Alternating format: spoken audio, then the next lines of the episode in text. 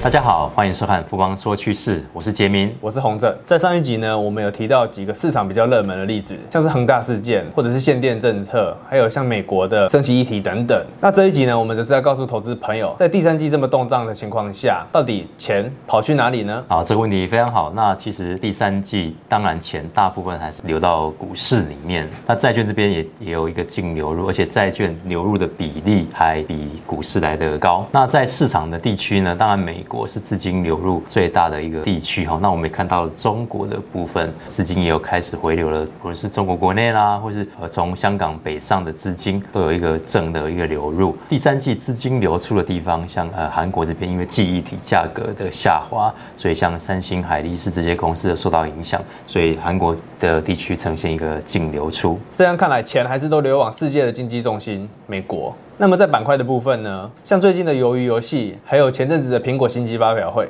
这些会不会引导资金的走向呢？还有在上一集提到的，就是升息预期的心理，这些会不会引导金融股的走势呢？好，第三期啊，呃，资金流入最大的板块。当然就是我们的呃资讯科技了，然后接下来就是我们金融股刚刚提到的一个升息的一个预期。那在医疗保健这边也是流入资金流入非常大的一个板块哈，而且在特别在 AUM 的部分，医疗保健的增幅是最大的板块。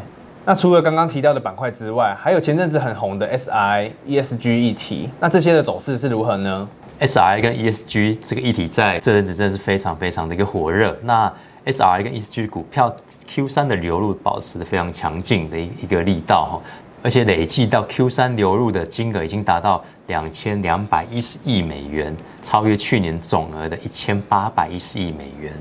那么，相信有些投资朋友对 SRI 或是 ESG 会比较陌生，可以简单的替我们讲解一下吗？SRI 呢，就是社会责任投资。除了传统的财务指标以外，我们会看这家公司整合社会正义性啦、环境永续性啦，还有财务绩效等伦理的一个指标。还有稳定利润分配的持续性与社会贡献一个程度，然后纳入 SRI 的投资的一个范围。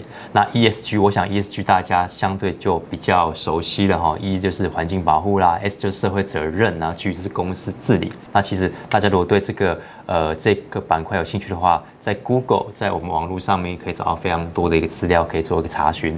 那么看来 SRI 与 ESG 也逐渐成为主流的趋势指标呢。那么再来就是最近市场开始波动加剧，投资朋友也要注意一些相关的风险呢。你好，我的。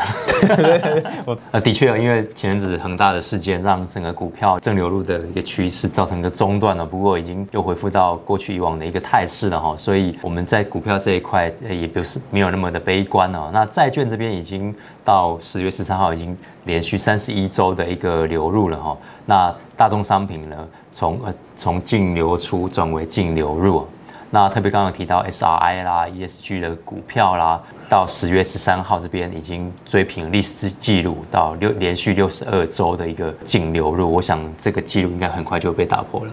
那么听完第三季的资金流向，我想投资朋友应该也对第四季一开始的资金很感兴趣。